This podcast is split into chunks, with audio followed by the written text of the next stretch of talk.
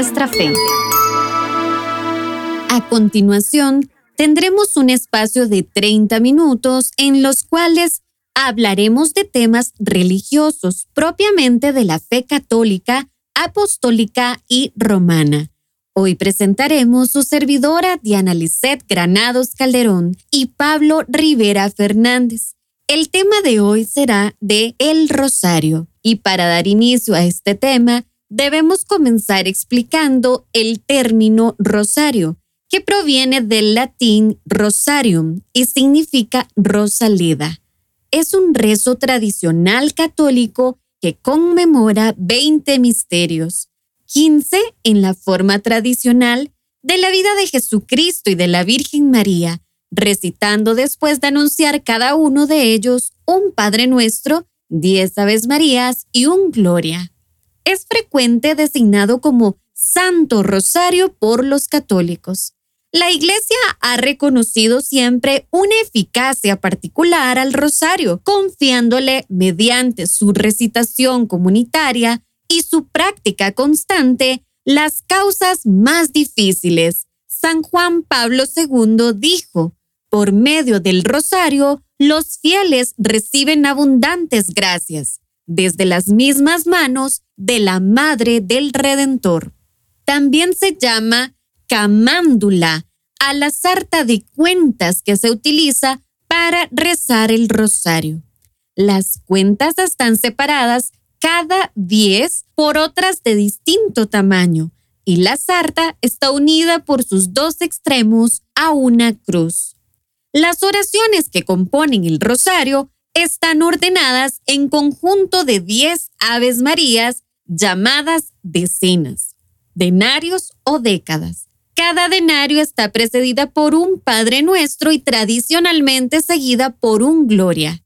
Muchos católicos también optan por recitar la oración Oh Jesús mío después del Gloria, que es la más conocida de las siete oraciones de Fátima. Durante la recitación de cada juego, se piensa en uno de los misterios del rosario, que recuerdan los acontecimientos de la vida de Jesús y María. Se rezan cinco decenas por rosario. Las cuentas del rosario son una ayuda para decir estas oraciones en la secuencia adecuada. El Papa Pío V, en el cargo de 1566 a 1572, estableció un estándar de 15 misterios del rosario, basado en una costumbre de larga data. Esto agrupa los misterios en tres conjuntos, los misterios gozosos, los misterios dolorosos y los misterios gloriosos.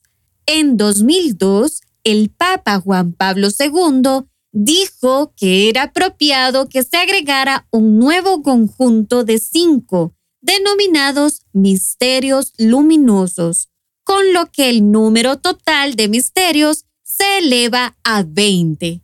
Los misterios gloriosos se rezan los domingos y miércoles los misterios gozosos los lunes y sábados, los misterios dolorosos los martes y viernes y los misterios luminosos los jueves. Por lo general se recitan cinco denarios en una sesión. Durante más de cuatro siglos, varios papas han promovido el rosario como parte de la veneración de María en la Iglesia Católica y que consiste esencialmente en la meditación sobre la vida de Cristo. El rosario también representa el énfasis católico en la participación en la vida de María, cuyo foco era Cristo y el tema mariológico a Cristo a través de María. Pablo, ¿qué otros datos sabemos al respecto del Santo Rosario? El origen del rosario se remonta al nacimiento del Ave María, alrededor del siglo IX, como oración para honrar a María, la Madre de Dios. Parece que el rosario tuvo su origen en la Orden de San Benito y se expandió por acción de los dominicos, detalle que vamos a explicar a profundidad más adelante. Desde el sí dado por la fe en la Anunciación y mantenido sin vacilar al pie de la cruz, La maternidad de María se extiende desde entonces a los hermanos y a las hermanas de su Hijo Jesús. A partir de esta cooperación singular de María a la acción del Espíritu Santo, las iglesias han desarrollado la oración a la Santa Madre de Dios, centrándola sobre la persona de Cristo manifestada en sus misterios. En los innumerables himnos y antífonas que expresan esta oración, se alternan habitualmente dos movimientos. Uno engrandece al Señor por las maravillas que ha hecho en su humilde esclava y por medio de ella en todos los seres humanos. El segundo confía a la Madre de Jesús las súplicas y alabanzas de los hijos de Dios, ya que ella conoce ahora la humanidad que en ella ha sido esposada por el Hijo de Dios. El rosario es una oración tradicional católica que busca honrar a nuestra Madre Celestial, tal como lo decía Diana. En un inicio teníamos únicamente 15 misterios que recordaban esos particulares momentos bíblicos, que se engrupaban en los misterios gozosos, dolorosos y gloriosos de la vida de Jesús y María. Y tal como acabamos de decir, en el 2002 tuvimos un pequeño cambio gracias a San Juan Pablo II, que añadió estos misterios luminosos que nos permiten meditar la vida pública de Jesús. Y por favor, tengamos en cuenta de que se están utilizando de referencia las escrituras. Lo que no está en ellas no se está meditando. Todas las generaciones me llamarán bienaventurada, proclamaba la Virgen el Magnificat. En efecto, desde los tiempos más antiguos se venera a la Santísima Virgen con el título de Madre de Dios, bajo cuya protección se acogen los fieles suplicantes en todos sus peligros y necesidades. Este culto a María lo encontramos en las expresiones particulares de las fiestas litúrgicas dedicadas a nuestra Madre Santísima. Esto lo hablamos en detalle en el episodio 5 de este su programa Conociendo nuestra fe. Bien lo dice Pablo VI, que el rosario es síntesis de todo el Evangelio. Es decir, el rosario es una oración que concreta ese culto especial que la Virgen recibe en la iglesia. Todo esto lo podemos encontrar en el Catecismo de la Iglesia Católica en el canon 971. Diana, entiendo que si vamos aún más a la profundidad histórica del origen del rosario, nos confirma lo que ya hemos introducido en el tema, pero además otros detalles muy valiosos. Así es, el rezo del Santo Rosario ha tardado mucho en formarse tal y como ahora lo conocemos. No fue ideado en un momento concreto, sino que es fruto de una larga evolución, una evolución que aún no ha concluido. Todo comenzó probablemente en el siglo X, en el año 910 se fundó la orden cluniacense. Esta le dio una gran importancia a la oración coral comunitaria.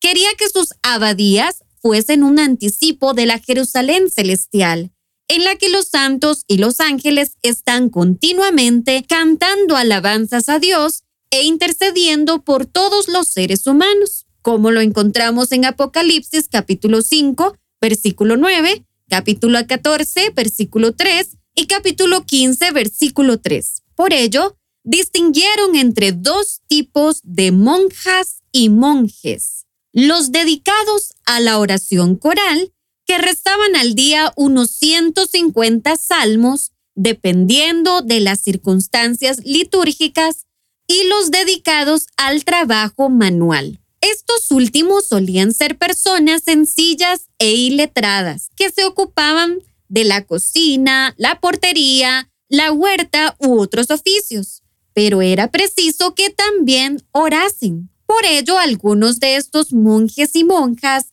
comenzaron a rezar individualmente 150 Padres Nuestros al día en lugar de los 150 salmos que rezaban los que asistían a la oración coral. Es decir, Pablo, ellos no sabían leer, entonces no podían aprenderse los salmos. Era más fácil rezar 150 Padres Nuestros, que era una oración que ya sabían.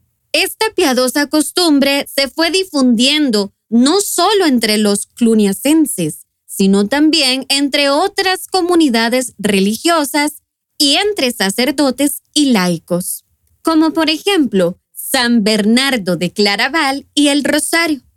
En el siglo XII, la orden cisterciense fundada en 1098, le va a dar una gran importancia al culto a la Virgen María.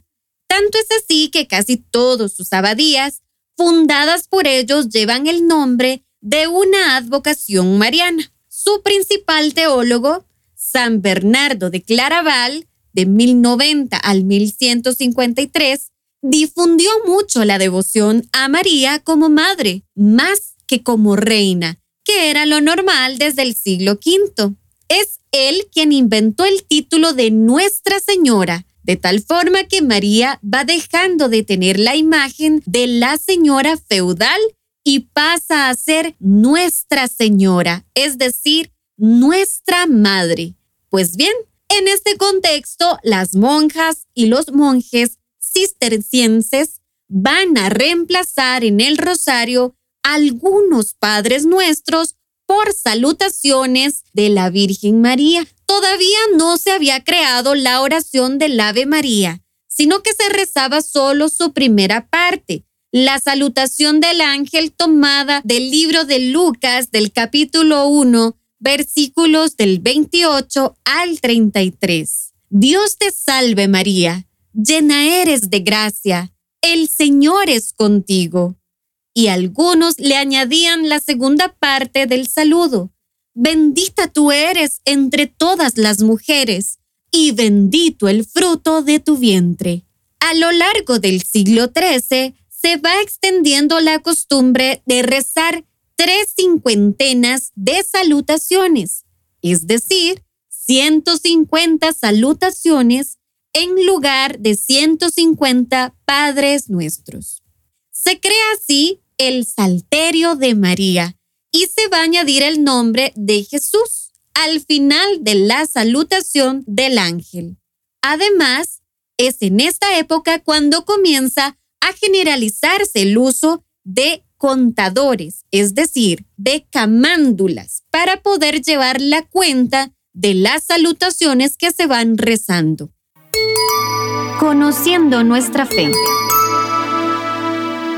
Ahora les hablaré del rosario y las órdenes mendicantes. En el siglo XIV, las órdenes mendicantes, franciscanos, dominicos, carmelitas y agustinos, fundados junto a sus ramas femeninas en la primera mitad del siglo XIII, van a difundir el rezo del Salterio de María en sus predicaciones y entre los laicos que ellos acompañaban espiritualmente. Sobre todo lo difundieron en la zona ribereña del Rin, la zona renana, donde en el siglo XIII se había desarrollado el movimiento espiritual de las beguinas, que eran mujeres piadosas que vivían en comunidad con una espiritualidad mística muy profunda, la cual fue el núcleo de donde surge en la primera década del siglo XIV la mística renana del maestro Eckhart y otros dos dominicos discípulos suyos, Juan Tauler y el beato Enrique Susón. Pero la espiritualidad de las beguinas cayó bajo la sospecha de herejía, por lo que un medio de reconducir a aquellas mujeres fue inculcándoles el rezo del Salterio de María. Dado que la mística renana fue también sospechosa de herejía, surgió hacia 1380 otra corriente espiritual, la devotio moderna, que proponía básicamente una oración sencilla y metódica y la meditación de los pasajes del Evangelio. En este contexto encajaba muy bien el sencillo y metódico rezo del Salterio de María. Pues bien, es entonces cuando en ciertas abadías cartujas de la zona renana se van a añadir al final de cada salutación del ángel una coletilla que ayuda al orante a meditar un pasaje de la vida de Jesús. Por ejemplo, y bendito es el fruto de tu vientre, Jesús, que nació en Belén que murió en la cruz. Y así se va extendiendo la costumbre de añadir a cada una de las 150 salutaciones una terminación diferente sobre Jesús. Hubo diversos modos de hacerlo. Parece que es a comienzos del siglo XV cuando se crea el Ave María completo, añadiendo la segunda parte, Santa María, Madre de Dios, ruega por nosotros pecadores ahora y en la hora de nuestra muerte. Amén. Y es así como poco a poco se va conformando el rezo del rosario que todos conocemos, en el que se combina el recitado de Aves Marías y la meditación de pasajes de la vida de Jesús y su madre. En 1470, el dominico Fray Alain de la Roche, o Alano de Rupe, que vivió de 1428 a 1475, funda en Douai, ciudad del norte de Francia, cercana a la zona renana, la Cofradía del Salterio de la Gloriosa Virgen María. Sus principales objetivos eran difundir la devoción del rosario, crear un ambiente de espiritualidad mariana entre sus cofadres y pedir la intercesión de la Virgen. Pues bien, inspirado en Alain de la Roche, se creó en 1475 la primera cofradía del Rosario. Esta tuvo tanto éxito entre el pueblo fiel y las autoridades civiles y eclesiásticas que rápidamente comenzaron a fundarse cofradías del Rosario en otros conventos dominicos, pasando a ser responsabilidad de la curia generalicia de la Orden de Predicadores en Roma en 1485.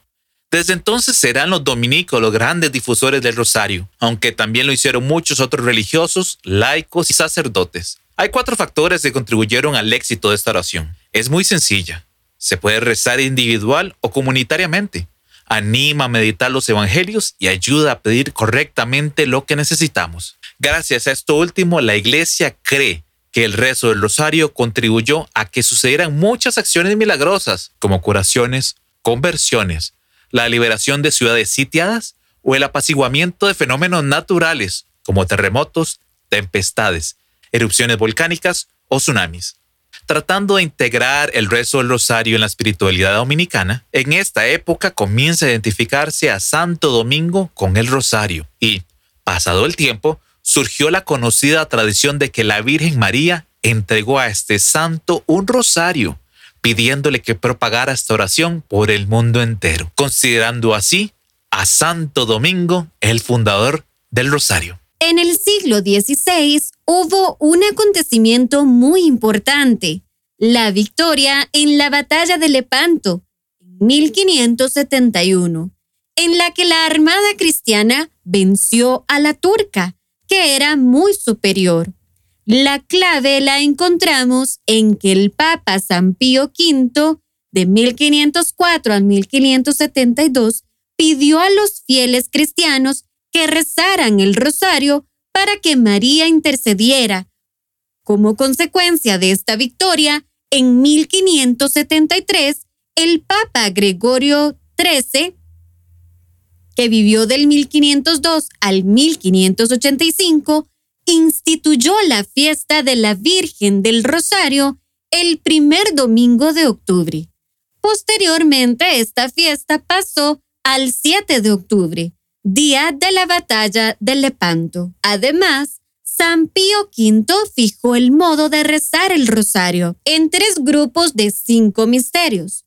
Los primeros, los gozosos, que invitan a meditar los pasajes más importantes de la infancia de Jesús. Después están los misterios dolorosos, sobre la pasión de nuestro Señor.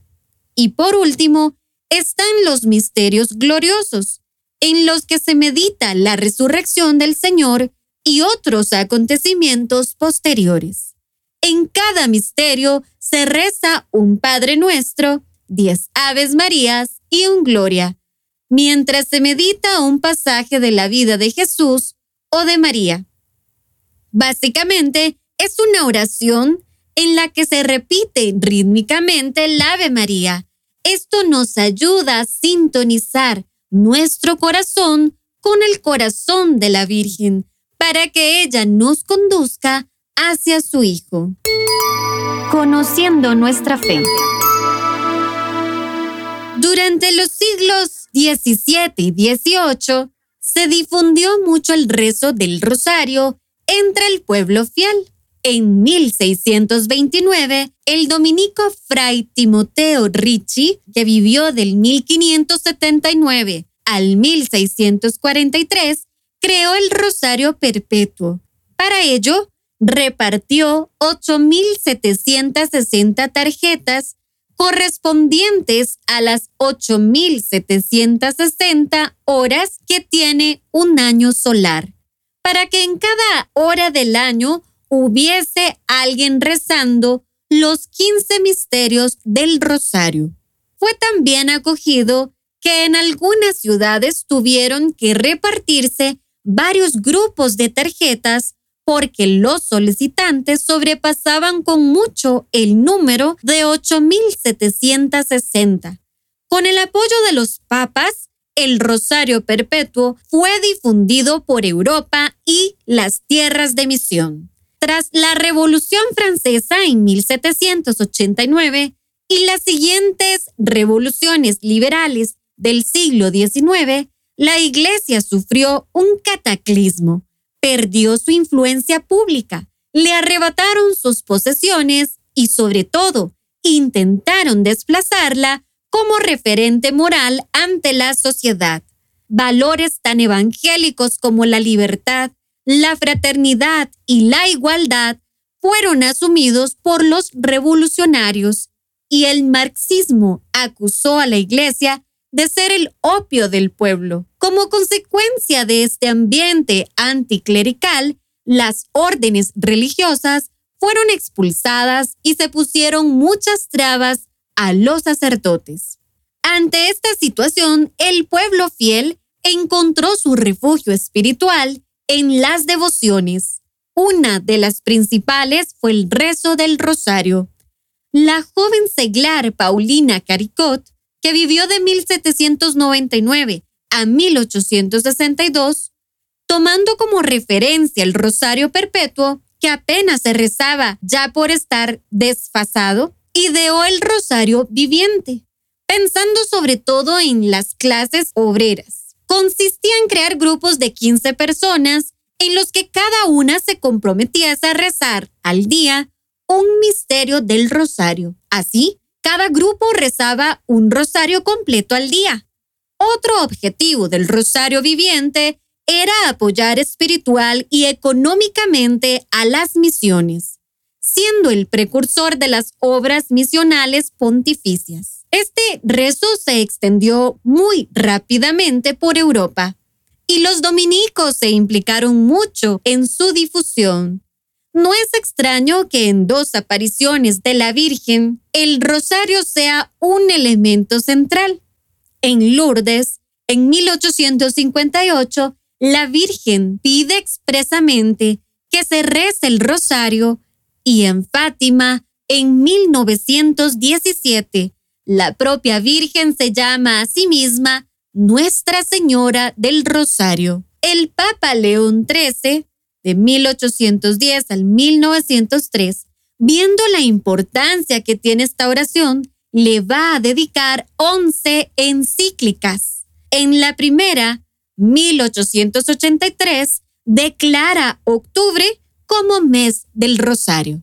Llegado el siglo XX, en 1908, los dominicos de la provincia de Toulouse crean la peregrinación anual del Rosario a Lourdes en octubre es actualmente la peregrinación anual más multitudinaria a este santuario. Como consecuencia del estallido de la Segunda Guerra Mundial, nace en Bélgica la Cruzada del Rosario, promovida generalmente por dominicos.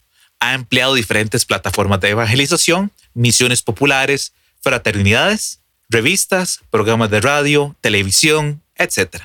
En 1948, el presbítero Patrick Payton, que vivió de 1909 a 1992, fundó en Estados Unidos el apostolado del Rosario en familia y se difundió por el mundo. Su lema era, la familia que reza unida, permanece unida. Se apoyaba en programas de radio de gran difusión y en una serie de películas. Los misterios del Rosario que los promotores proyectaban para reconocer el Rosario en familia. Con estos datos históricos tan ricos y detallados, es hora de analizar la perspectiva espiritual del rosario. El rosario no se pronuncia solo con los labios, mascullando una tras otra las Aves Marías. Así, musitan las beatas y los beatos. Para un cristiano, la oración vocal ha de enraizarse en el corazón, de modo que durante el rezo del rosario, la mente pueda adentrarse en la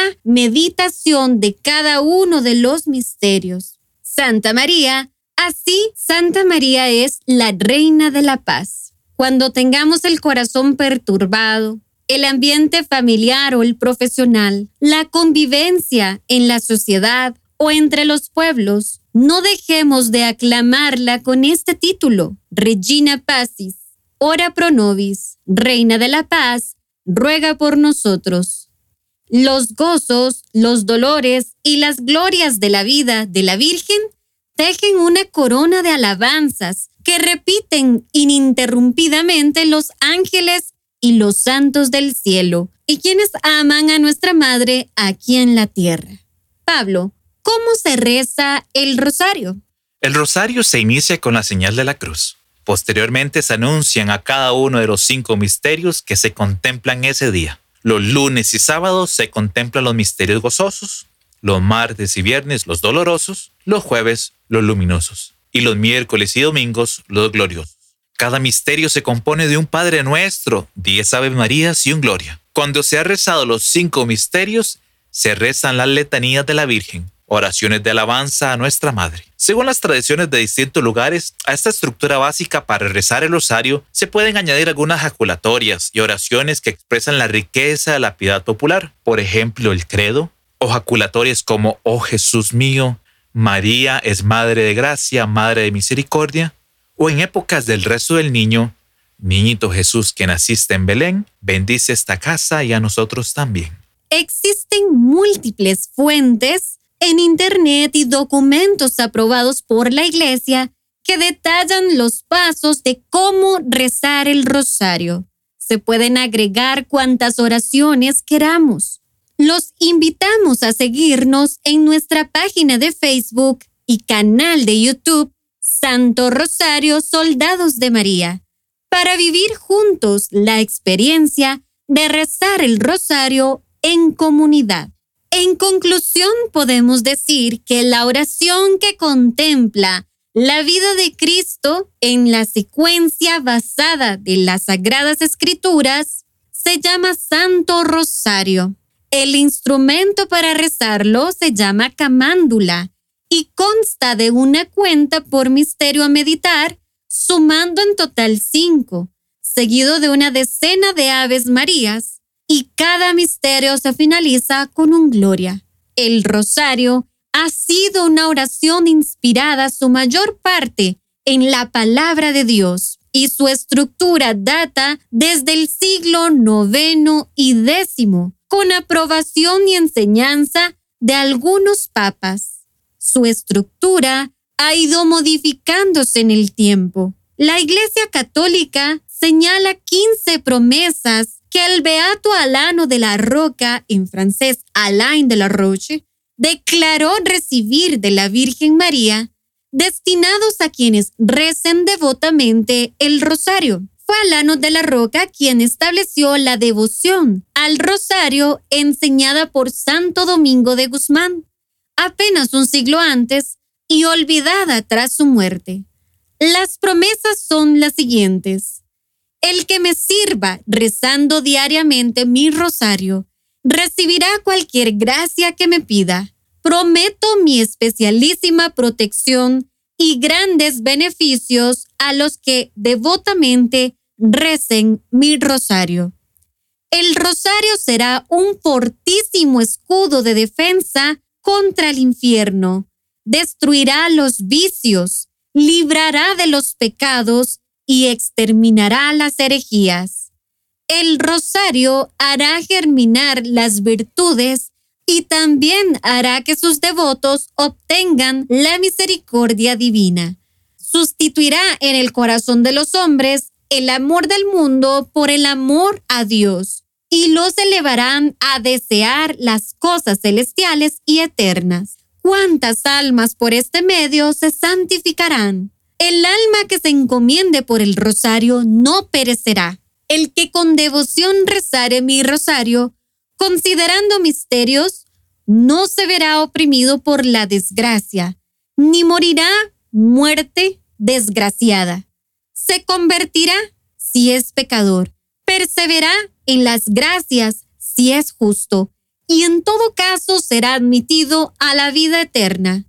Los verdaderos devotos de mi rosario no morirán sin auxilio de la iglesia. Quiero que todos los devotos de mi rosario tengan en vida y en muerte la luz y la plenitud de la gracia y sean partícipes de los méritos de los bienaventurados.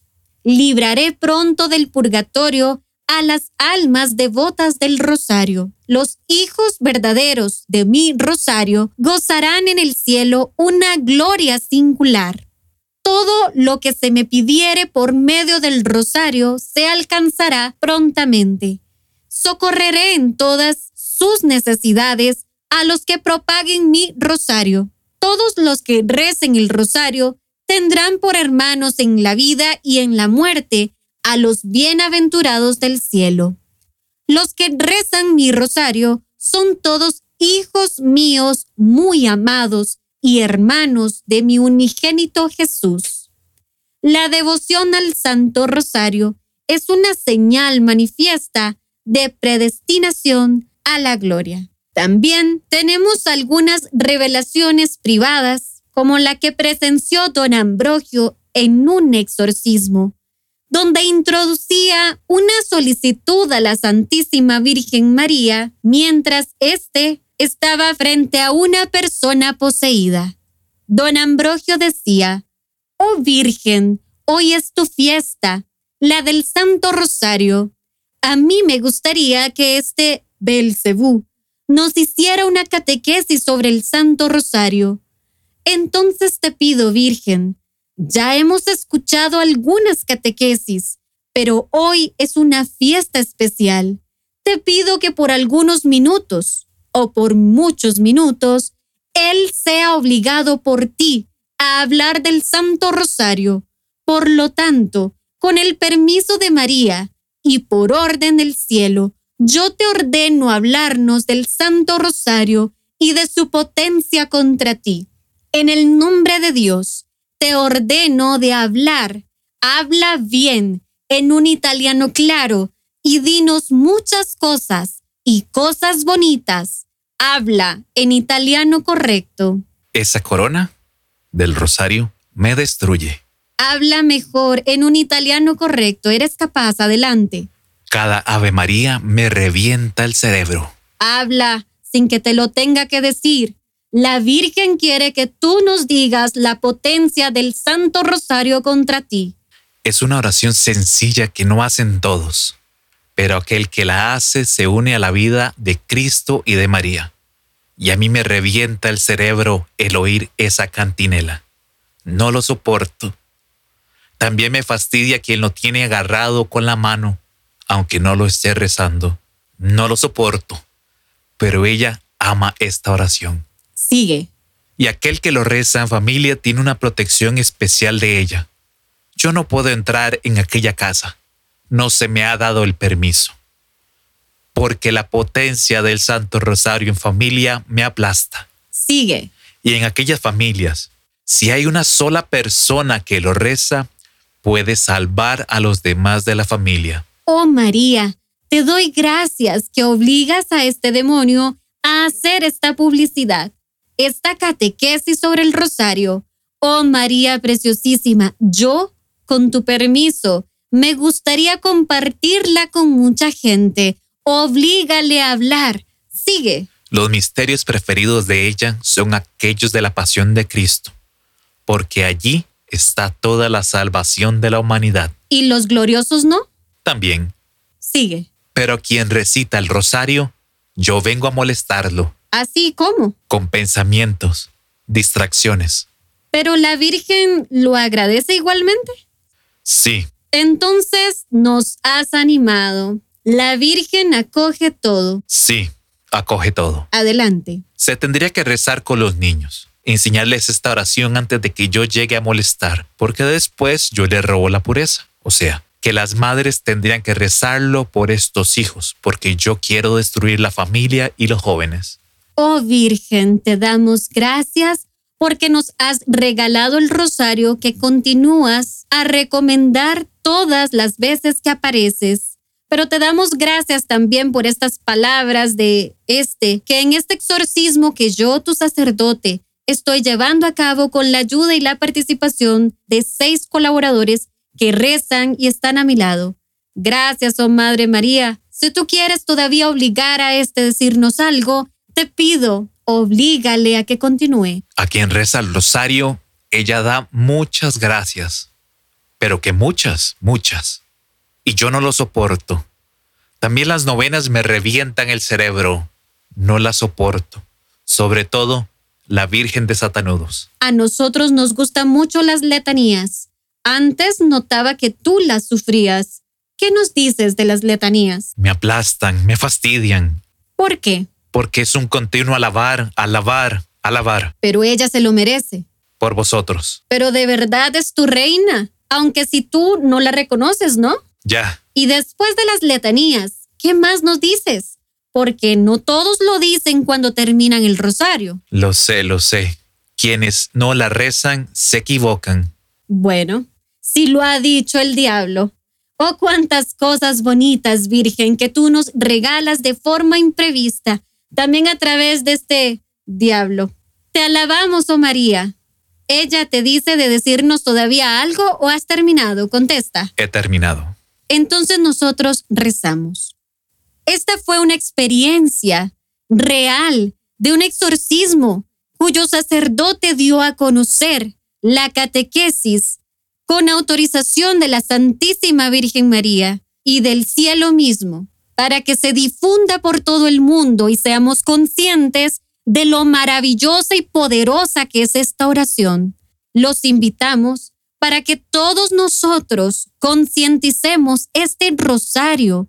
No es un repetir de palabras, es la meditación, es traer a la mente el pasaje bíblico que estamos contemplando, es unir un acontecimiento de nuestra vida a este misterio y ofrecérselo a Cristo Jesús por la intercesión de su Madre Santísima. Es clamar al cielo misericordia, piedad, libertad, pero del alma, de la esclavitud del pecado y sus consecuencias, de las cadenas intergeneracionales, de toda obra del ocultismo, de destrucción y maldad, para que la gracia y la misericordia de Dios nos alcancen. Hagámoslo entonces con plena devoción y confianza.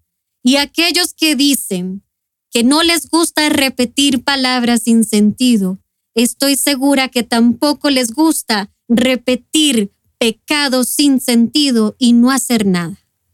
Hasta aquí hemos llegado con el programa Conociendo nuestra fe. Los esperamos la próxima semana.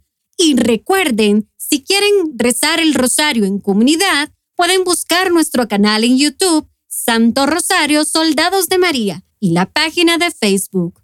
Los esperamos.